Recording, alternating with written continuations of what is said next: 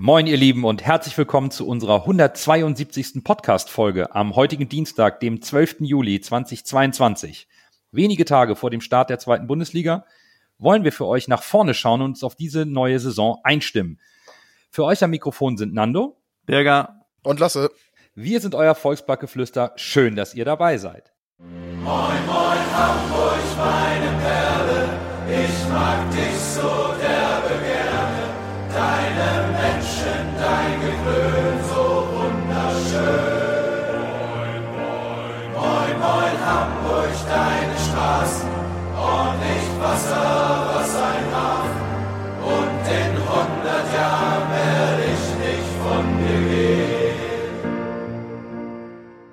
Bevor wir sportlich werden, wollen wir natürlich auch äh, dieses Jahr unsere kleinen Besonderheiten für die Saison vorstellen. Das Kicktipp-Spiel haben wir in der letzten Folge schon äh, angepriesen. Äh, dort habt ihr wie immer die Chance auf eine Teilnahme in unserem Podcast. Das kennt ihr alles bereits. Wir haben auch schon diverse neue Anmeldungen und äh, sind sehr gespannt auf eure hellseherischen Fähigkeiten bei den Ergebnistipps. Natürlich gibt's auch in dieser Saison die Wahl zum Man of the Match. Ihr könnt pro Spiel unter dem Hashtag HSVMOTM und dann mit der Spieltagsnummer bis zu sechs Punkte beliebig verteilen auf die eingesetzten HSV-Spieler und unseren Trainer. Und letzte Saison hatten wir erstmalig eine gemeinsame Spendenaktion ins Leben gerufen. Und diese ist bei euch großartig angekommen. Wir haben letzte Saison 1542 Euro zusammengetragen. Das macht dann 514 Euro pro Organisation, die wir in zwei Tranchen eingetrieben und überwiesen haben. Für uns war also klar, dass wir diese Spendenaktion beibehalten. Und bevor ich zu den Modalitäten komme, wollen wir nochmal die drei Projekte vorstellen, um die es diese Saison geht. Lasse, letztes Jahr hast du dich für einen kleinen Verein aus Hamburg entschieden, der die LGBTQA Plus Community unterstützt und als wichtige Anlaufstelle dient. Für diese Saison hast du dich für ein deutlich global, globaleres, globaleres Projekt entschieden. Ja, ich dachte, ich gehe mal ein bisschen quasi internationaler äh, im Hinblick auf den HSV in Zukunft. Nein, Quatsch. Äh, ich denke, ich habe mir ein äh, Projekt ausgesucht, äh, was wohl jedem Thema ist äh, und was mir besonders am, auch am Herzen liegt, ist äh, Sea-Watch. Und zwar setzen die sich für äh, die äh, Rettung von schiffsbrüchigen Flüchtlingen auf dem Mittelmeer ein und setzen sich für legale Fluchtwege so Beweg äh, wie Bewegungsfreiheit äh, für ein solidarisch, solidarisches Europa ein.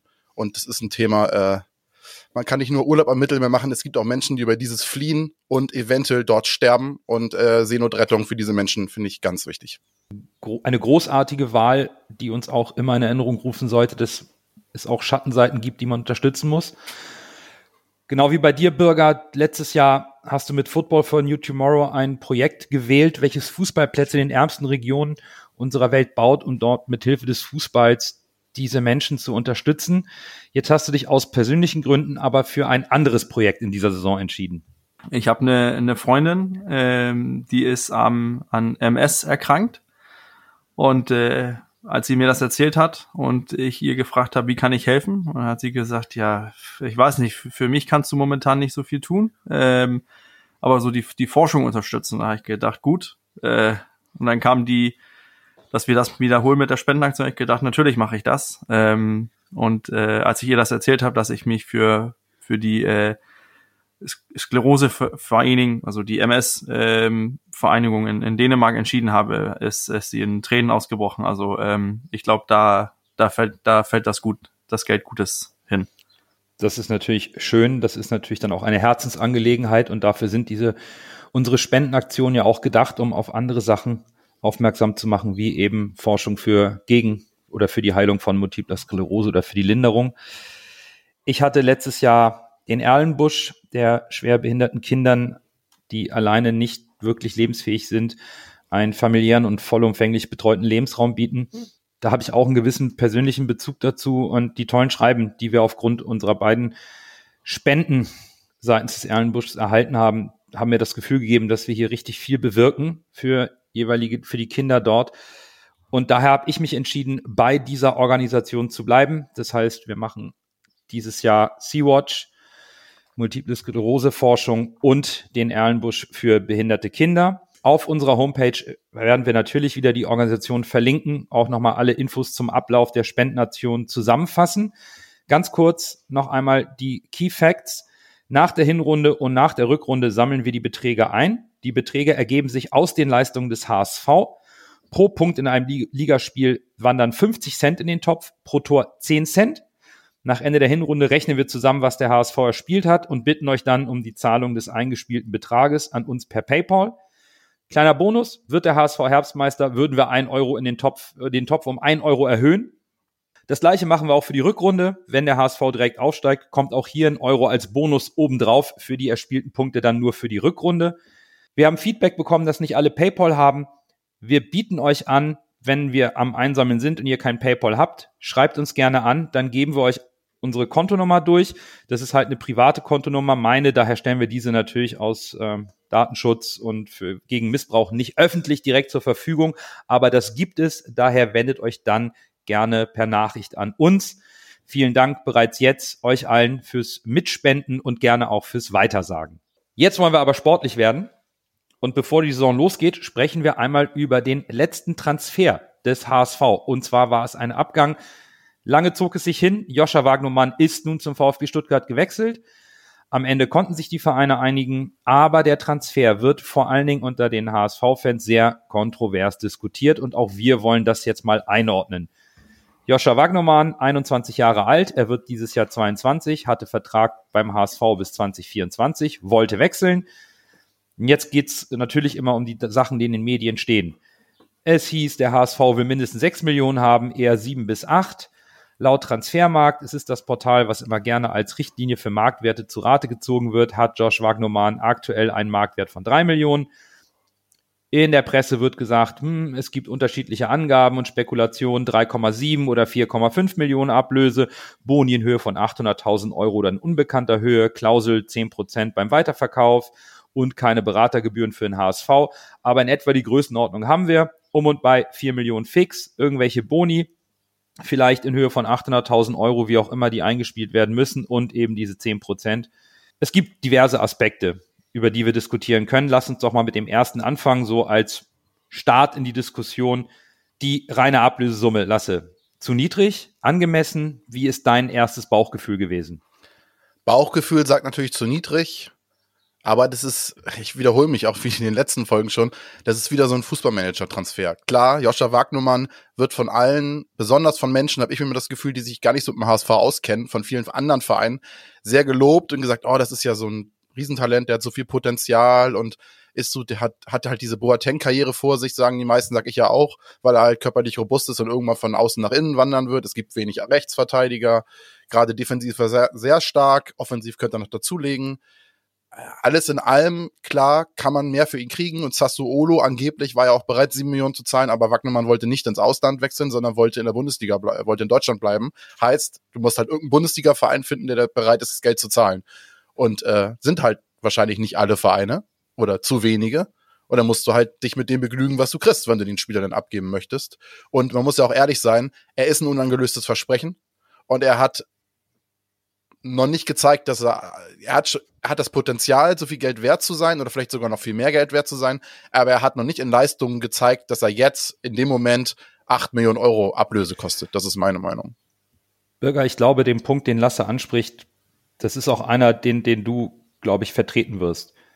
Ähm, Transfers finden nicht im Konjunktiv statt.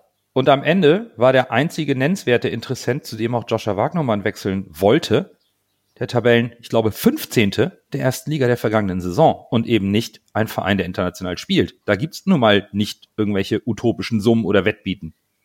Ich glaube, Lasse hat das eigentlich ziemlich ähm, am Anfang ziemlich richtig gesagt, dass viele, die sich nicht mit den HSV beschäftigen, immer Wagnermann als Riesentalent sehen.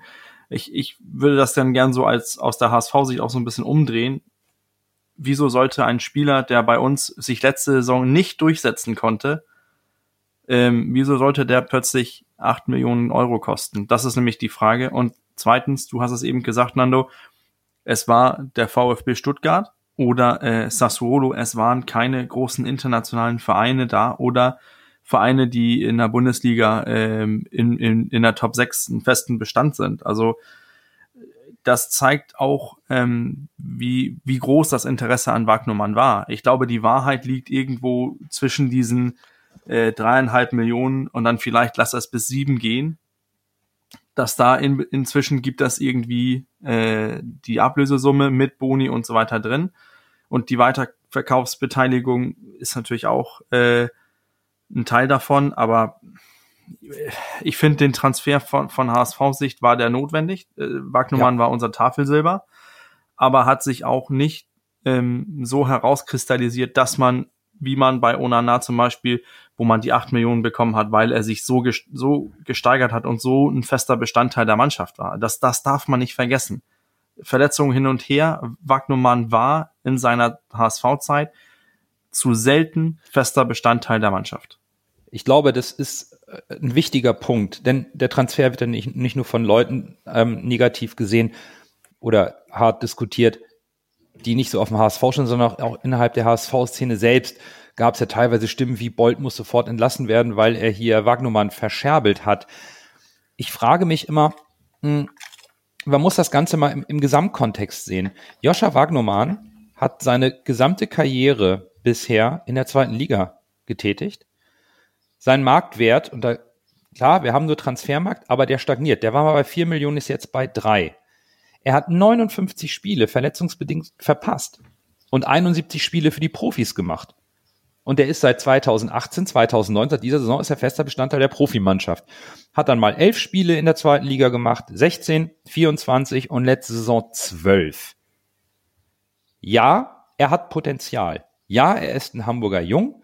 Und ja, ich hätte ihn gerne beim HSV gehabt als gesunden Spieler mit einer tollen Entwicklung, wo man mehr Geld bekommt. Aber er ist nun mal aufgrund seiner auch verletzungsbedingten, ja, stagnierenden Entwicklung eben bis weiterhin, wie Lass es eben sagte, erstmal nur ein Versprechen.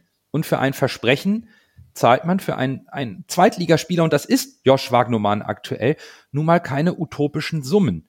Wir wünschen uns immer alle, dass der HSV das Maximum rausholt, aber wenn es nur einen interessierten Verein gibt und dann auch kein finanziell auf Rosen gebetteter Verein, der international spielt, ja, dann kriegt man halt nicht die Wunschsummen, die man sich vielleicht von der Presse hat einreden lassen, sondern dann gibt es eben vielleicht nur einen realistischen Preis. Und dann ist der Transfer und der war notwendig. Der HSV musste ein bisschen was verkaufen und Wagnumann war, stand jetzt wohl der einzige Spieler, bei dem ein Transfer auch aus wirtschaftlicher Sicht, im, auch im Hinblick auf die sportliche Ersetzbarkeit sinnvoll war. Ich finde, wenn man über die Ablöse spricht, dann sollte man auch mal den Vergleich wagen mit unserem letzten Supertalent. Und das war ja das Sturmtalent in Deutschland, Fiete Arp. Da hat man für Fiete Arp damals fünf Millionen Euro bekommen. Und jetzt nee, meckern wir drüber, weniger dass man sogar. weniger sogar. Fünf Millionen meine, war, glaube ich, das kolportierte Jahresgehalt. Aber ich glaube, er ging dann für zweieinhalb Millionen zu Bayern oder so oder drei. Also das war auch keine Aber dann vergleichen wir das mal, wenn wir sagen, zweieinhalb oder drei Millionen für, für Fiete Ab. Das Sturmtalent Fritz Walter Medaille hatte sich schon in der Bundesliga gezeigt als Spieler. Und jetzt meckern wir über, dass wir nur zwischen 3,7 und 4,5 Millionen Ablöse bekommen für einen Rechtsverteidiger, der bei uns letzte Saison nicht festgespielt hat und auch wenige Scorerpunkte geliefert hat. Das, dieses muss man halt auch in, ähm, in Bezug oder in Betracht nehmen, wenn man diesen Transfer äh, analysiert. Aber natürlich, wir hätten uns alle 8 Millionen Euro für Wagnumann gewünscht. Aber wenn, wenn es nur 4,5 oder 3,7 geboten werden, dann kriegst du auch keine 8. So, ich habe mal geguckt, Marktwert 4 Millionen damals, Ablöse 3 Millionen. Das heißt, wir haben sogar mehr für Wagnermann bekommen, weil er über Marktwert gewechselt ist. Das ist, ähm, glaube ich, auch ein sehr, sehr schöner Vergleich, auch nochmal Fiete Ab hinzuzuziehen. Das finde ich sehr, sehr gut. Ähm, natürlich, die Position des rechten Außenverteidigers oder allgemein die Außenverteidigerposition ist eine Position, die im Marktwert sehr schnell sehr hoch skalieren kann, weil solche Spieler im heutigen Fußball bei den Anforderungen, wenn sie gut sind, sehr begehrt sind. Davon gibt es nicht so viele wie junge Stürmer. Gar keine Frage. Aber aus meiner Sicht werden Transfers in der Region, in der sich der HSV und der VfB Stuttgart befinden, eben nicht überproportional auf den Konjunktiv, auf die potenzielle Entwicklung bezahlt. Das machen vielleicht Vereine, die mit dem Geld um sich werfen können, die überteuerte Preise zahlen. Aber der VfB Stuttgart macht es nicht. Er bekommt trotzdem ein hoffnungsvolles Talent. Ich wünsche auch Joscha Wagnermann, dass er bei Stuttgart die Verletzungen in den Griff bekommt und eine tolle Karriere hinlegt. Ich glaube aber weiterhin aus Sicht des HSV ist hier bei nur einem echten Interessenten das Maximum rausgeholt worden oder zumindest vielleicht nicht das Maximum, aber dass es schon ein marktgerechter Deal ist und es gibt aus meiner Sicht keinen Grund, hier irgendwelche Köpfe zu fordern seitens der HSV-Fans, nur weil die eigenen Erwartungen an Transfersummen nicht erfüllt wurden. Wir dürfen eine Sache auch nicht vergessen und das ist sehr, sehr wichtig. Der Spieler wollte weg vom HSV. Der hat mehrmals betont, dass er Bundesliga spielen ja. möchte. Und dann ist es natürlich ärgerlich, dass wir als Verein nicht aufgestiegen sind. Ich glaube, dann wäre er uns erhalten geworden. Mhm. Aber wenn der Spieler so deutlich ist, dass er Bundesliga spielen möchte, und äh, seien wir ehrlich, er ist ein Talent, er hat die Möglichkeit, wenn er sich beim Stuttgart festspielt, dieses halbe Jahr jetzt in einer, ähm, in einer, in einer Hinrunde, vielleicht kommt, bekommt er das letzte Mandat für die Rechtsaußenverteidigerposition im, ähm, im WM-Kader. Man weiß es nicht, aber die Chance für Joscha ist da und natürlich versucht er sie irgendwie zu greifen. Ich Absolut. glaube auch deswegen war seine Ambition die Bundesliga und nicht irgendein Verein äh, in Italien. Wäre es dann ein Top-Verein gewesen. Ich glaube, dann hätte es anders ausgesehen, aber es war in Anführungszeichen nur Sassuolo. Dann gehe ich doch lieber als deutscher Spieler mit ein Traum von der WM und ein Traum vom, vom Nationaltrikot, dann gehe ich doch lieber in die Bundesliga zum VfB Stuttgart, wo ich zu 60 Prozent vielleicht gesetzt werde. Zumal der VfB Stuttgart ja auch finanziell schauen muss und auf junge Spieler setzt, auch Kontinuität reinbringt mit, ähm, mit ähm, hier äh, Materazzo als Trainer, der nicht entlassen wurde, obwohl die Saison nicht gut läuft. Das ist schon, glaube ich, für beide Seiten ein sehr guter Deal. Und natürlich wollen beide Vereine, sowohl Mislintat als auch Jonas Bold, stellen sich als Gewinner da und versuchen zu argumentieren, warum der Deal gut ist. Wir müssen halt damit leben und ich glaube, wenn Josh weg wollte, dann wird's halt schwierig und dass der HSV Geld braucht, ist auch kein Geheimnis. Dann wollen wir das mal abschließen, diesen Transferlasse, mit der Frage, besteht jetzt Handlungsbedarf auf Position des Rechtsverteidigers ohne Joscha Wagnumann? Ach, das ist eine schwierige Frage. Wenn ja. Ogechika Heil so weitermacht, wie man ihn bis jetzt in den Testspielen und im Training angeblich sieht, dann nein. Wenn da jetzt noch ein Einbruch bei Heil kommt, dann ja. Also klar, wenn man jetzt irgendwie einen Superspieler als Rechtsverteidiger irgendwie noch äh, angeln kann, würde ich nicht Nein sagen. Ist natürlich auch schade, weil Heil dann wieder, gut, er wird auch manchmal jetzt zentral eingesetzt, aber äh, im zentralen Mittelfeld oder offensiv auf den Außen. Aber in meinen Augen, wenn Heil sich so weiter so, so schlägt wie jetzt, kann man, wenn Heil sich verletzen sollte, äh, die Rechtsverteidigerposition da abfedern. Finde ich. Okay, Bürger, ich bin gespannt, was du gleich sagst, weil ich vertrete äh, eine sehr klare Gegenposition. Ich sehe keinen Handlungsbedarf, nicht aktuell, wenn überhaupt im Winter. Denn wir sind für die zweite Liga aus meiner Sicht defensiv hervorragend aufgestellt. Es ist die beste Abwehr der vergangenen Saison. Mit Leibold kommt ein Eckpfeiler zurück, der verletzt war. Und man kann über Haier als rechten Verteidiger, als modernen rechten Verteidiger gerne diskutieren, aber für die zweite Liga ist das vollkommen ausreichend aus meiner Sicht. Und durch die Verpflichtung von Banish ist auch klar, dass Haya im Mittelfeld nicht gesehen und gebraucht wird. Daher passt es aus meiner Sicht. Finanziell sind keine Sprünge machbar. Ich sehe da einfach jetzt keinen Handlungsbedarf und auch den finanziellen Spielraum nicht, den in eine Position zu stecken, wo wir in Summe, in, auch in der, in der Breite im Kader abfangen können, dass wir vielleicht nicht den perfekt gelernten rechten Verteidiger haben. Ich glaube, ich bin da irgendwie äh, zwischen euch und äh, das mit dem, dass ein Nachschub oder nach, Nachholbedarf dann doch da ist. Okay. Ähm, wenn man sieht, was für ein Profil gegangen ist mit Wagnumann, war das ein, ein, Spieler, der auf beiden Seiten funktionieren konnte, konnte auch weiter vorne agieren. Ähm, was hat man jetzt? Man hat eigentlich einen Spieler mit Heil, der weiter vorne agieren kann, der sehr flexibel einsetzbar ist als Backup für Haier. Denn aus meiner Sicht ist Haier in der zweiten Liga auch ein guter Rechtsaußenverteidiger. Bleibt er verletzungsfrei, sehe ich auch keinen Handlungsbedarf. Ich verstehe auch, dass man sagen kann, wir gehen mit Heil in, als Backup in die Saison rein. Ich sehe auch nur, dass der HSV handeln sollte, sofern es einen passenden Spieler gibt, den der HSV für billig Geld ähm, nehmen kann, der dann auch eine Perspektive hat und besser ist als Haier. Ansonsten sehe ich mehr oder weniger auch keinen Handlungsbedarf, auch wenn man bedenkt, die Saison geht jetzt Juli los und im November kannst du schon wieder nachlegen und sagen, äh, weil die WM ist. Also da hast du noch Zeit, äh, dich da wieder zu verstärken. Da kann man auch das Geld ein bisschen ähm, Genau. Ja. Das, das wäre auch mein Punkt. Ne? Dadurch, dass die Saison Mitte November schon wieder unterbrochen wird für einen sehr langen Zeitraum, sind eventuelle Verletzungen schneller auskuriert oder du hast genug Zeit, um im Winter zuzuschlagen. Ähm, ja, damit glaube ich, ähm, haben wir das Thema rechter Verteidiger Joscha Wagnumanns Abgang durchleuchtet von diversen Punkten. Und dann lasst uns mal einsteigen, denn der erste Spieltag am Sonntag in Braunschweig steht an. Es geht los, es kribbelt. Die Erwartungen an unseren HSV sind hoch, die Ziele sind klar formuliert. Und am ersten Spieltag geht es zum Aufsteiger nach Braunschweig. Der Eintracht ist der direkte Wiederaufstieg gelungen. Und ich denke, es ist kein Geheimnis, dass das Ziel von Braunschweig auf dem Klassenhalt liegen wird. Lasse, wie immer, du bist der Kaderexperte. Du weißt, was wie wo in Braunschweig personell passiert ist. Ja, auf Abgangsseite bei Braunschweig habe ich eigentlich nur einen Spieler, der mir so jetzt einfällt. Die anderen sind, ich will nicht sagen, dass sie unwichtig sind, so ist es nicht gemeint, aber keine Spieler, die mir jetzt ins Auge fallen. Martin Kobilanski ist gewechselt. Das ist so der einzige Spieler, den ich auf Abgangsseite so rausheben würde. Und auf Zugangsseite haben wir Ron Torben Hoffmann, mag vielleicht dem einen oder anderen Begriff sein, von Bayern, ein Torwart. Dann haben wir Luca Ihorst, der von Werder Bremen aus einer Laie jetzt zu Braunschweig gewechselt ist also war ausgeliehen, bleibt jetzt dauerhaft auf Braunschweig. Dann haben wir Emanuel Ferrei, der ja beim HSV auch eventuell im Gespräch war, ein in meinen Augen sehr talentierter, offensiver Kreativkopf. Äh, das ist ein guter Transfer in meinen Augen tatsächlich.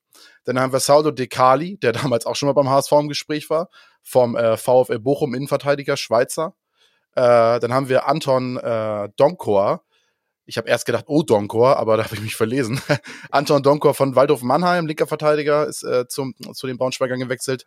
Dann haben wir noch Fabio Kaufmann, ein Rechtsaußen vom KSC. Und Fa äh, Mehmet Ibrahimi ist äh, vom, von RB Leipzig äh, nach Braunschweig gewechselt. Und ja, das sind so die Spieler, die ich auf Zugangsseite als interessant erachte. Players to watch, die ich mir so rausgesucht habe, ist äh, Jari Otto, offensiver Mittelfeldspieler.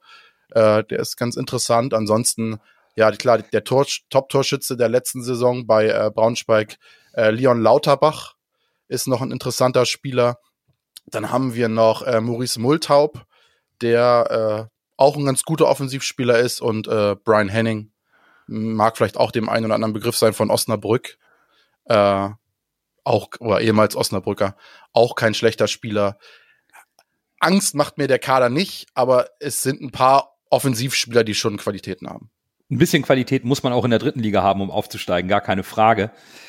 Bürger Qualität sitzt, glaube ich, vor allen Dingen auf der Trainerbank mit Michael Schiele. Ein junger Trainer, der übernimmt nach dem Abstieg, löst Daniel Meyer ab, schafft den direkten Wiederaufstieg und ich glaube, es ist spannend jetzt zu sehen oder deine Analyse zu hören, welche spielerischen Elemente er letztes Jahr für den Aufstieg genutzt hat und ob es eine Veränderung der taktischen Marschroute aus deiner Sicht in der zweiten Liga geben wird bei einem frisch gebackenen Aufsteiger, der jetzt nicht mehr zu den Favoriten zählt in der zweiten Liga. Also ich muss gestehen, äh, ich habe Braunschweig nur so aus der Ferne beobachtet letzte Saison und äh, ich, ich hadere so ein bisschen mit, mit mir selber ist Braunschweig aufgestiegen, weil der KSC, nee, nicht KSC, äh, Kaiserslautern eingebrochen ist? Oder ist Braunschweig aufgestiegen, weil Braunschweig einfach so stark war? Da, ich, ich kann mir, ich weiß nicht, wie ich, wie ich darüber denken soll, aber so irgendwo dazwischen liegt die Wahrheit bestimmt. Und dann habe ich mir gedacht, gut, äh, Daniel Meyer, was, ähm, was, was bietet der? Und dann habe ich gesehen, die haben ein Testspiel gegen Union Berlin gemacht habe ich ähm, so mehr oder weniger so Highlights geguckt. Die haben 1-0 gewonnen. Da habe ich gedacht, okay, was ist da jetzt interessant? Und interessant ist, dass ähm, man hat verschiedene Spielsysteme gebraucht. Im letzten Härtetest ist das für mich ein Zeichen, dass Braunschweig nicht weiß, wofür oder wie sie spielen wollen. Frage ist natürlich, ist, geht das jetzt nur, weil die nicht wissen, wie man gegen den HSV spielt oder hat man versucht, alles abzutesten, wie wir gegen HSV spielen, wie wir normal spielen wollen. Auf jeden Fall hat man in einer, mit einer Dreierkette angefangen und Doppelspitze. Da ist man umgestellt. Viererkette äh, mit einem Zehner und einem Stürmer, also 4-2-3-1. Dann ist man wieder nach der Pause auf die Dreierkette umgestiegen. Dieses Mal 3-4-1-2. Und die letzte ähm, Viertelstunde hat man dann ein, ein klassisches 4-4-2 gespielt. Irgendwie ist das für mich, wäre ich Braunschweig-Fan, würde ich sagen, oh, der Trainer weiß nicht, was er will. Oder man denkt, okay, der Trainer hat für jede gegebene Spielsituation oder Gegner hat er einen Matchplan und diesen Matchplan hat er jetzt viermal versucht irgendwie in einem Spiel auszu oder reinzubringen und hat jetzt gegen Union Berlin funktioniert. Und das äh, macht mir dann auch so ein bisschen, hm, ist das jetzt ein Hintergrund, wo man sagt, Berlin ist noch weit hinten dran in der, in der Vorbereitung oder ist das schon eine Stärke der Braunschweiger? Irgendwo dazwischen, würde ich sagen, liegt die Wahrheit. Aber hier kommt eine Mannschaft mit, mit Aufstiegsgeist. Lasse hat es eben angesprochen, die Mannschaft bleibt zusammen. Und das, glaube ich, ist wohl so mehr oder weniger die größte Gefahr, dass das eine gestandene Truppe ist mit einem Trainer, der, der das durchgemacht hat. Und die kommen und denken, die können diese Euphorie nutzen und einen auf dem Papier nicht aufgestiegenen HSV, der vielleicht noch ein bisschen geknickt ist, da können die, die sehen da auch Möglichkeiten. Zu Hause, vor heimischem Publikum, wieder in der zweiten Liga, das wird ein Brocken. Lustigerweise habe ich mir auch die Testspielergebnisse angeguckt und äh, nach dem 1 zu 0 gegen Berlin dachte ich, ja, Union 1 zu 0 geschlagen, gar nicht so schlecht, aber danach haben sie auch nochmal 2 zu 2 gegen Rot-Weiß Essen gespielt, ne? Also von daher, das, das stellt vielleicht das Ergebnis gegen Union auch wieder so ein bisschen, äh, wieder, widerlegt es so ein bisschen. Aber ich gebe dir recht, das unterstützt ja deine These, dass man nicht so genau weiß, äh, was da jetzt genau, was ist, ob das weder Fisch noch Fleisch, ne? Ja, Irgendwie. oder? Wie, wie Bürger eben sagt, man ähm, Michael Schiele testet aus ähm, verschiedene Systeme, um eben sich auf den Gegner einzustellen. Denn rein nominell, jetzt am ersten Spieltag, sind die Rollen klar verteilt. Einer der Aufstiegsfavoriten mit dem klaren Ziel aufzusteigen, trifft auf einen Aufsteiger. Dennoch, es ist der erste Spieltag, das Stadion der Eintracht wird ausverkauft sein, die Stimmung ist beim Gastgeber euphorisch. Natürlich, man ist aufgestiegen, und wir haben es in den letzten Jahren auch hier immer wieder thematisiert. Dem HSV ein Bein zu stellen, ist immer eine große Motivation für den Gegner, insbesondere für Mannschaften, die um den Klassenhalt kämpfen und spielerisch nicht die Qualität des HSV besitzen. Und Braunschweig hat eigentlich keinen Druck und kann befreit ausspielen. Der HSV ist nicht die Mannschaft, gegen die die Eintracht die Punkte für den Klassenerhalt einkalkuliert, oder? Also da ist schon irgendwo die Gefahr, dass der Druck, der beim HSV liegt, den Braunschweigern in die Karten spielen könnte, lasse. Ja, in dem Spiel ist der Druck eindeutig beim HSV. Eintracht Braunschweig halt als Aufsteiger äh, von der dritten in die zweiten Liga und der HS äh, nicht zu verlieren und der HSV, ja, muss da halt gegenhalten tatsächlich. Also ich glaube, äh, die, die sind natürlich auch euphorisiert, die sind aufgestiegen, sind wieder zurück in der zweiten Liga, wo sich Eintracht Braunschweig, glaube ich, auch so sieht, so als Verein. Klar, die wollen vielleicht auch mal in die Bundesliga aufsteigen mit viel Glück, aber an sich ist Eintracht Braunschweig halt so ein typischer Zweitligaverein und ja, das wird, das wird auf jeden Fall ein Hexenkessel, würde ich behaupten. Also äh, mit, mit, mit angezogener Handbremse darf der HSV dann nicht auftreten. Es wird, es wird eine Herausforderung, aber wenn der HSV seriös rangeht, sich das nicht als, als un, unmachbar. Aber du sprichst da auch einen Punkt an, Lasse, das ist ja das HSV mit gelöster Handbremse. Der HSV hat diese Saison wieder mal davon gesprochen, das Ziel ist der Aufstieg. Las, äh, Nando hat vorhin, ähm, bevor wir hier aufgenommen haben, hat er davon erzählt, wie die Stimmung war beim Training zwischen den Fans. Wir haben das alle gemerkt beim, ähm, beim Spiel, äh, vor das Spiel gegen Hertha Berlin, auch danach, die Stimmung. Es, der HSV euphorisiert, der HSV zieht die Leute mit, der HSV baut da selber Druck auf. Für mich zeigt das auch, wenn, wenn ich jetzt Trainer bei Braunschweig wäre, dann würde ich doch sagen, ey Jungs, das ist für die einen, einen der größten Bananenschalen, Bananenschalenspiel in die ganze Saison. Die kommen hier mhm. Ja. Wir sind aufgestiegen. Die sind der große Favorit. Die wollen aufsteigen.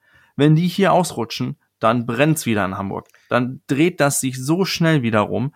Leute, wir können das erreichen. Das ist umgekehrt. Ja. Mit Tim Walter sehe ich aber auch jemand, der sagt, Jungs, 34 Spiele, Wir machen Vollgas, Attacke, Attacke, Attacke. Und dann habe ich auch irgendwie das Gefühl, dass bei beim HSV diese Ausrutscher, die waren in der letzten Saison sehr, sehr selten. Das verdanke ich Tim Walter. Und ich glaube, ich, ich sehe auch nicht, wieso die dann diese Saison kommen sollten. Besonders wenn man gesehen hat, wie wir in den Testspielen gespielt haben. Wir haben ja gut gespielt. Wir haben Basel mehr oder weniger auseinandergenommen, eine Woche vor deren Saisonstart auch. Das ist vollkommen richtig. Aber es sieht halt mit dem Druck beim HSV in dieser Saison wirklich anders aus. Die, die Vorbereitung lief ja nahezu perfekt. Ne? Der, der, das Spiel gegen Basel war, war überragend. Ja, absolut. Und jetzt haben wir den Trainer behalten, den Kader behalten, sinnvoll verstärkt. Grundpfeiler sind alle noch da. Wir haben aber auch das Ziel Aufstieg ausgegeben. Wir haben diese Euphorie und ich sehe da eben auch die Gefahr. Eben diese Bananenschalen, die Bürger gerade anspricht, die sehe ich nicht nur gegen Braunschweig, sondern die ganze Saison über. Es erwarten eigentlich alle, und ich glaube auch der HSV selbst erwartet, drei Punkte zum Auftakt. Gelingt das nicht, haben wir mindestens medial schon mal wieder die ersten ähm, Störfeuer. Mindestens medial. Und die Situation ist neu für den HSV. Und ich glaube, die größte Herausforderung für den HSV wird es sein, ab dem ersten Spieltag mit diesem Druck umzugehen. Denn die Mannschaft hat, ist immer noch jung. Die hat ein Durchschnittsalter von, glaube unter 24 Jahren, auch in dieser Saison. Das ist weiterhin eine, eine junge Truppe, die aber, glaube ich, zum ersten Mal wirklich mit einem klaren Ziel, nämlich dem Aufstieg und dem damit verbundenen Druck in die Saison geht. Und dieser Druck wird sich auch medial sofort negativ umwandeln, wenn es mal nicht gut läuft. Und da ist natürlich der erste Spieltag beim Aufsteiger eine perfekt, ein perfekter Ausrutschmoment, den ich zwar nicht sehe, aber wir müssen uns, glaube ich, in dieser Saison allgemein mal damit auseinandersetzen. Dieser Druck und dieser Wind, der Gegenwind, der entstehen kann, der wird äh, deutlich stärker sein als letztes Jahr, oder nicht? Ja, natürlich. Aber ähm, jetzt in der äh, in, in, also du, du stellst ja mehr oder weniger die Frage, kann der HSV mit dem Druck umgehen? Und wenn man guckt, wie jetzt bei der Tour de France, da war da eine Sportdirektor, der, der gefragt, wo gesagt wurde, der kann nicht, der kann nicht, und er, er muss. Und das ist genauso wie beim HSV. Der HSV muss mit dem Druck umgehen. Und ich glaube, es tut eigentlich den HSV mit Tim Walter, mit diesen Typen von Spielern, die man hat, auch mal den HSV gut, dass man ambitioniert sagt, wir wollen aufsteigen. Und dann müssen wir sehen, wie das auf dem Spielfeld umgeht. Aber ich glaube, so vom alles andere hätte man ja den HSV nicht abgekauft. Ich habe heute nein. gesehen, Daniel Thune hat gesagt, dass der Aufstieg muss nicht das Ziel sein. Ihr seid, ihr seid Fortuna Düsseldorf, ihr seid letzte Saison durch die Rückrunde äh, halbwegs marschiert, ungeschlagen. Natürlich müsst ihr um den Aufstieg mit, mitspielen. Aber da wird auf die Euphoriebremse getreten. Das hätte man beim HSV nicht abgekauft. Natürlich ist das großer Druck, der auf dem Verein und auch auf den Spielern lastet, aber jetzt mal muss ich diese Frage raus, raushauen. Das Leben ist halt, oder Fußball und die zweite Fußball-Bundesliga ist halt auch kein Ponyschlecken, ne? Und nee. das sind alles Fußballprofis, die verdienen beim HSV ein gutes Gehalt. Es klingt jetzt vielleicht ein bisschen plakativ, aber man muss dann halt auch langsam mal im fünften Jahr in der zweiten Liga auch mal ambitionierte Ziele ausgeben, gerade wenn man sich so mit Spielern wie Benes und so verstärkt hat und dann äh, alles andere ist doch unglaubwürdig. Und dann müssen die Spieler halt jetzt an diesem Druck, das ist ja, es ist ja kein, es ist ja kein negativer Druck. Es ist ja nicht so, dass du gegen den Abstieg spielst oder irgendwas verlieren kannst, sondern du kannst dein Gesicht verlieren, ja, aber du kannst rein sportlich kannst du nur gewinnen. Du kannst aufsteigen in die Bundesliga. Da arbeitest, da arbeiten jetzt einige Spieler aus dem Kader lange drauf hin. Und jetzt muss man halt, äh, es, es muss, es muss jetzt geschafft werden und die Spieler müssen sich jetzt fokussieren. Und äh, wie gesagt, an diesem positiven Druck muss die Mannschaft jetzt halt auch wachsen. Und ich äh, sehe auch durchaus die Möglichkeit, dass das passiert. Äh, und ich finde, klar, man darf nicht auf die Spieler raufhauen, das sind alles Menschen. Es ist äh, starker Druck, sportlicher Druck. Ich möchte nicht mit den Spielern tauschen. Trotzdem darf man jetzt auch eine gewisse Erwartungshaltung haben. Klar, nichts unrealistisch. Wir werden nicht jedes Spiel 5 zu 0 gewinnen und gegen, Spiel, gegen Gegner an die Wand spielen. Auch Eintracht Braunschweig nicht. Äh, auch wenn ich sie als schwächste Mannschaft der Liga einschätze mit. Aber äh, dass diese Ziele jetzt so ambitioniert formuliert wurden und ausgegeben wurden, erachte ich als positiv. Und daran muss sich der HSV jetzt halt auch hochziehen, in meinen Augen. Absolut. Und ich glaube, der HSV hat in dieser Saison auch noch einen weiteren Vorteil. Letztes Jahr haben wir eigentlich grundsätzlich ein 4-3-3 gespielt. Und dieses Jahr gibt es eben aus meiner Sicht mehr Optionen. Wir können flaches 4-4-2 spielen, wir können die Raute im Mittelfeld spielen, wir haben die Möglichkeit, Dreierkette zu spielen. Der Kader gibt das her.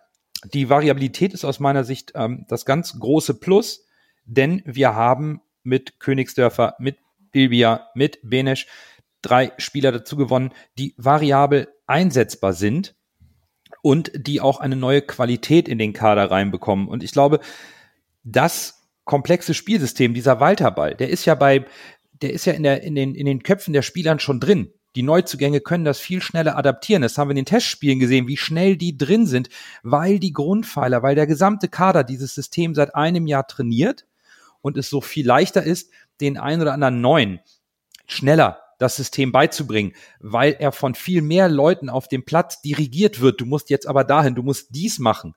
Das ist viel schneller drin, als wenn alle von neu auf ein System lernen müssen. Und daher denke ich schon, dass wenn der HSV Ruhe be bewahren kann innerhalb der Mannschaft, dass das von Erfolg gekrönt sein wird. Denn es ist vollkommen klar, wer letztes Jahr Dritter war und die ersten beiden sind nicht mehr da, die, die mit dem höchsten Etat, natürlich muss der logische Entwicklungsschritt von Platz drei zu, zu sein, zu sagen, jetzt muss eins oder zwei her. Aber ich finde eben auch, dass der Kader es hergibt, Vielleicht haben wir sogar noch Überraschungen im Kader. Man sieht, wie plötzlich ein Amici brilliert. Ein Opoku macht sich gut. Ein Heil zeigt sich. Ein Leibold kämpft mit Muheim um die Position des linken Verteidigers und saß in der Vorbereitung bis jetzt immer hinter Muheim auf der Bank.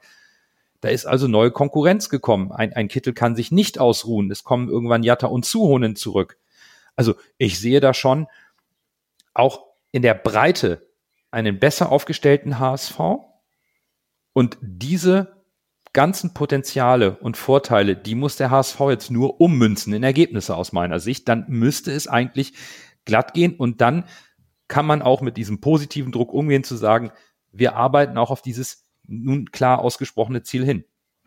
Und tatsächlich hat der HSV in den letzten in der letzten Saison mit Walter jetzt ja in den meisten Spielen keine Probleme gehabt, wenn sie mal in Rückstand geraten sind. Selbst in den Testspielen hat man das jetzt gesehen. Es sind Testspiele, klar, keine Pflichtspiele, aber auch letzte Saison in der zweiten Bundesliga hat man gesehen, wenn man in Rückstand geraten ist, äh, ich habe früher unter Tune und davor habe ich immer gedacht, oh, Rückstand, jetzt wird's schwierig. Und da hat der HSV sich auch oft schwer getan.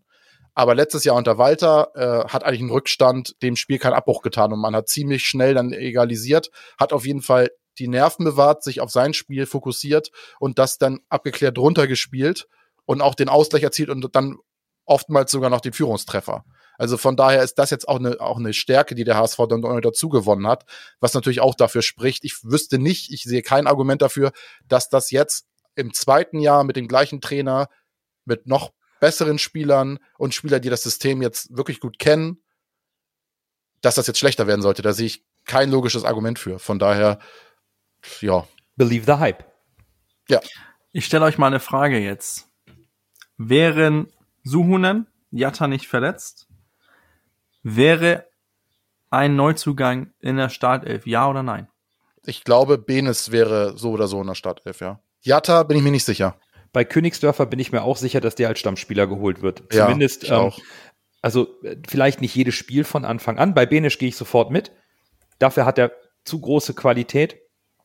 Uh, und Königsdörfer ist nicht gekommen für Kurzeinsätze. Das ist eins dieser Talente, die gepusht werden sollen, die sich richtig entwickeln sollen. Da war man so lange dran. Also ich glaube, es wird auch für Jatta und Zuhonen ein, ein sehr intensiver Konkurrenzkampf werden. Und das ist aus meiner Sicht auch wirklich gut so. Wir hatten in der letzten Saison keinen Ersatzmann für Jatta, wenn ihm mal die Puste ausging oder wenn er keinen guten Tag hatte, um das Tempo zu bringen. Und auch ein, ein Fanliebling, und das ist er bei mir natürlich auch, wie Baccariata, muss sich dieser Konkurrenz stellen. Und ich glaube, die Konkurrenz wird allen gut tun. Ich hätte dann schon gedacht, dass ja, so wie ich Tim Walter auch einschätze und wie wir ihn kennengelernt haben, da entscheidet dann auch der Trainingseindruck. Und da müssen sich jetzt alle Spieler zeigen. Ah, für Jatta könnte es eine schwierige Saison werden, glaube ich. Aber wir hätten uns auch nicht beschwert, hätten wir in die Saison Nein. gegangen mit, mit Jatta rechts außen und, und äh, Suhunen neben Reis. Das, das meine ich ja damit, ne? Dass, dass, wenn die jetzt beide fit wären, ich wäre mir nicht so sicher, dass ein Königsdorf oder ein Bene spielen würden. Die Möglichkeit, dass ein Suhunen oder äh, Jatta sie überholt, ist gegeben. Man sieht, Bilbia ist gekommen und wir dachten und hat sich gut gezeigt in den Testspielen aus meiner Sicht. Und momentan sehe ich nicht, wie, wie der plötzlich spielen soll. Ich, ich, ich wundere mich auch mit dem Leibold. Äh, aber Muham hat das bisher gut gemacht. und ich war mir sicher, Leibold übernimmt die linke Seite sofort.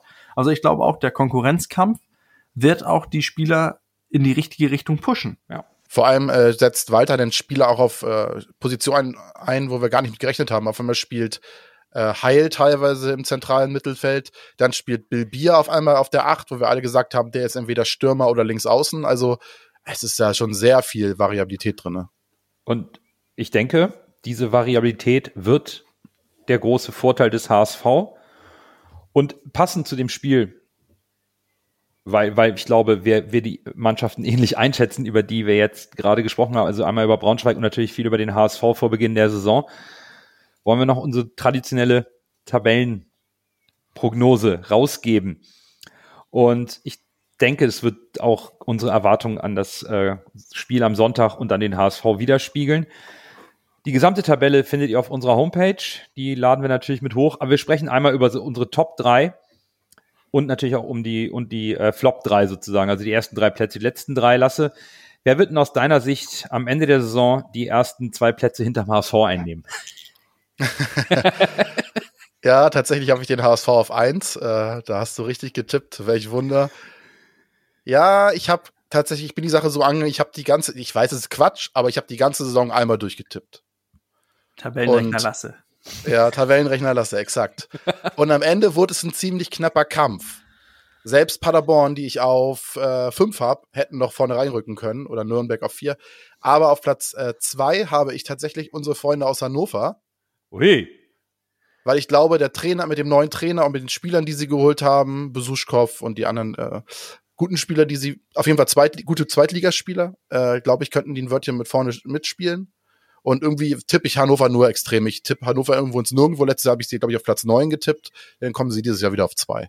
Und äh, auf Platz drei habe ich Fortuna äh, Düsseldorf tatsächlich. Ja, spannend. Ich habe äh, auch den Tabellenrechner angemacht und habe es mir auch ganz einfach gemacht. 1-0, 0-0 oder 0-1.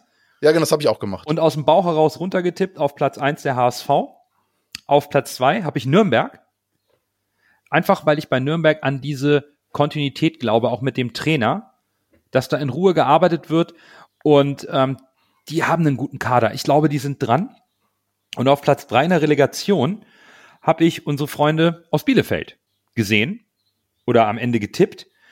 Und dahinter ist es, es ist aber auch knapp. Also Nürnberg, Bielefeld, dann kommen bei mir Düsseldorf, Darmstadt und Heidenheim. Die habe ich alle relativ nah beieinander. Bei Hannover habe ich mich am Ende gewundert. Huch, die sind bei mir nur auf Platz neun gelandet. Ich glaube, dass Hannover dieses Jahr das macht, was der HSV letztes Jahr gemacht hat. Sie bauen einen vernünftigen Kader zusammen und holen einen sehr guten Trainer, der überhaupt erstmal Ruhe reinbringt, sozusagen das Aufbaujahr, um mhm. im Jahr darauf dann wirklich zu attackieren. Daher ist bei mir aus dieser aus diesem Gedanken wohl auch Hannover nicht ganz so stark in den spontanen Tipps von 34 Spieltagen drin gewesen, sondern eben HSV auf 1, Nürnberg 2, Bielefeld 3. Wo hast du, jetzt muss ich fragen, wo hast du St. Pauli? Äh, bei St. Pauli habe die habe ich auf Platz 7. Die habe ich etwas okay. ähm, abfallend gesehen aufgrund der ganzen Abgänge. St. Pauli habe ich ganz lange bei mir in der, in der Rechnung einfach im Abstiegskampf gehabt, obwohl Ui. ich, ich habe jetzt keine extremen Antipathie gegen St. Pauli, gar nicht. Aber irgendwie weiß ich nicht. Ich glaube, denen steht eine schwere Saison bevor. Ich habe die am Ende auf 15. Oh, weil ich glaube, mit diesen ganzen Abgängen, die sie haben und ich bin ja großer Fan des Trainers von St. Pauli, das gebe ich auch zu. Ich finde den absoluter Top-Trainer. Aber ich glaube, die werden es dieses Jahr schwer haben. Okay. Berger. Ja, also ähm, meine Top 3. Ich habe äh, vorne ziemlich überraschend den HSV. Du kannst diese Saison nicht mehr 1-1 tippen, die Spiele. Das geht schon mal gar nicht. Ja, das äh, nimmt sich dann ja so halbwegs raus. Äh, tippe ich immer 1-0. ähm, dann habe ich auf Platz 2 Nürnberg.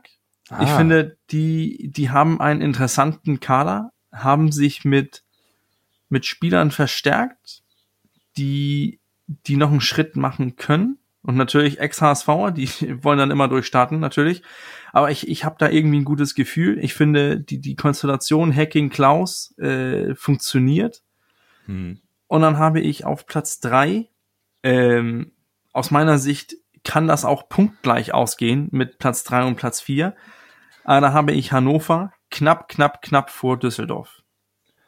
Uiuiui. Ähm, ich, ich sehe da halt, Hannover hat den ein oder anderen X-Faktor-Spieler geholt, den Düsseldorf vielleicht verlieren wird. Ich weiß noch, ist nichts offiziell, aber Narei ist ja wohl mehr oder weniger Geschichte in, in Düsseldorf. Wenn mhm, er geht, dann äh, sehe ich Düsseldorf dann eher auf die auf Platz vier. Wenn wir bei entscheidenden Spielern sind, äh, ein kurzer Einwurf. Ich glaube, bei Nürnberg wird es viel darauf ankommen, wie sie hier Winsheimer einsetzen. Wenn sie den gleichen Fehler machen wie den HSV, wie der HSV und Winsheimer viel auf Außen einsetzen, weiß ich nicht. Wenn sie so klug sind und eine Doppelspitze machen und Winsheimer als zweiten Stürmer einsetzen, dann kann der wunderbar funktionieren. Und ich glaube, das könnte ein entscheidender Faktor für Nürnberg sein. Das ist so, so mein Bauchgefühl. Aber ich wollte dich nicht unterbrechen, Bürger. Was wolltest du noch sagen? Nee, also, aber das, es war mir, wir haben jetzt, wir sprechen ja nur über die, die Top 3 und die, die äh, letzten drei. Und ich, ich fand irgendwie, äh, ähm, mit Ausnahme von, von den von mir so vier obersten Vereinen, also HSV, Nürnberg, Hannover und Düsseldorf, hätte man von Platz 5 bis Platz 14, 16 hätte man es einfach durchwürfeln können. Das ist, das wird so eng, das sind, das werden Messerschneide Entscheidungen, äh, Pfosten in, Pfosten raus, äh, die über diese Tabellensituation entscheiden. Und für die Top 3 aus meiner Sicht entscheidend wird, wer sich am längsten in Form hält und wessen Delle die kleinste wird. Ja, ja abs absolut. Und ich finde es halt spannend, beim HSV sind wir uns einig, das war klar, aber dass wir mit Nürnberg und Düsseldorf auch noch zwei Mannschaften mit da oben mit drin haben. Bei mir ist es dann Bielefeld, bei euch Hannover. Das ist so jetzt die einzige Abweichung von den Positionen mal abgesehen.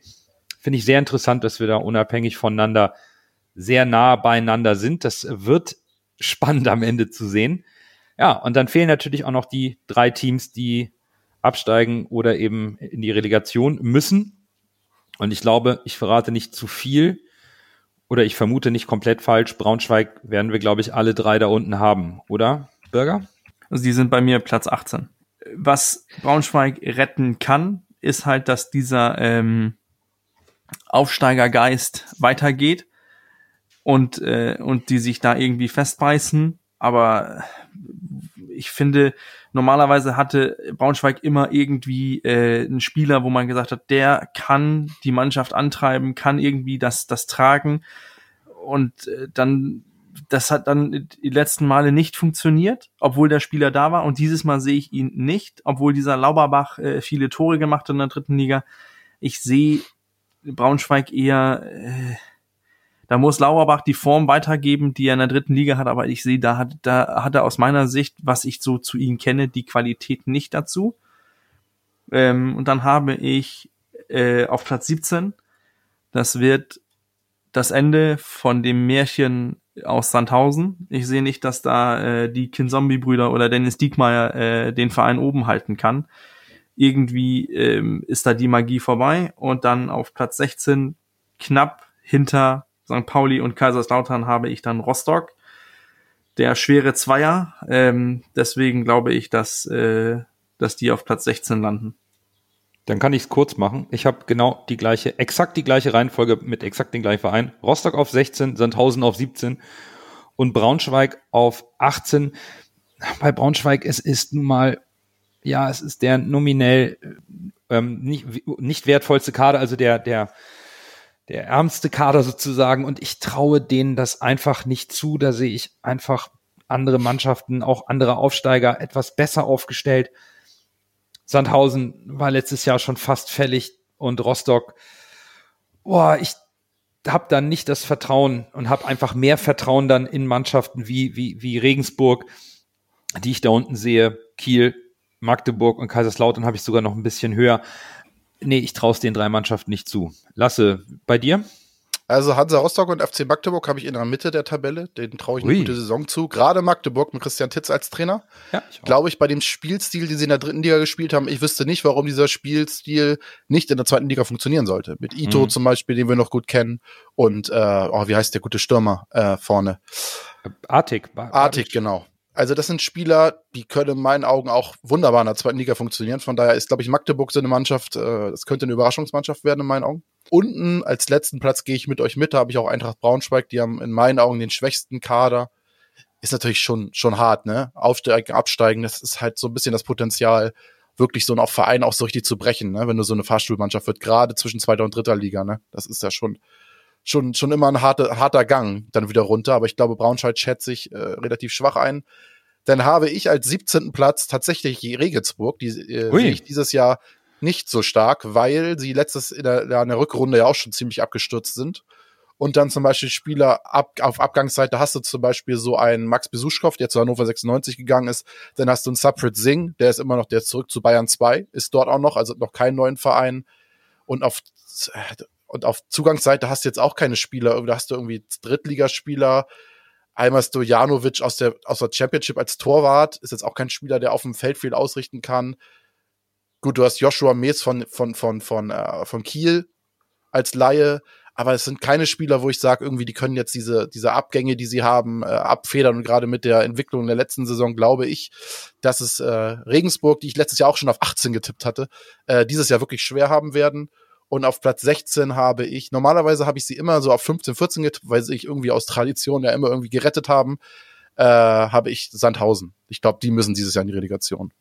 Es wird spannend zu sehen sein, inwieweit wir mit unseren Tabellentipps dann am Ende durchgehen. Also wir laden nachher nochmal alles hoch, dann könnt ihr genau schauen, wo wir wen haben. Und äh, wenn Platz einstimmt, ist alles fein. Wenn Platz einstimmt, ist alles Dann ist alles andere egal. Dann ist alles andere egal, aber es ist immer schön zu sehen, wie wir uns äh, hier am Anfang der Saison ein bisschen in den Prognosen tun und ob wir am Ende mal überhaupt eine richtige Reihenfolge treffen oder zwei oder drei.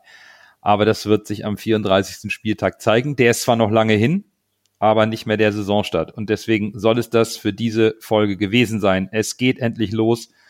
Und ich glaube, ihr habt gemerkt, wir sind heiß. Wir freuen uns auf die Saison. Auch wenn uns mit Jatta und Suon eben noch zwei potenzielle Stammspieler eine ganze Weile fehlen. Wir sehen den HSV gut gewappnet, das Saisonziel zu erreichen.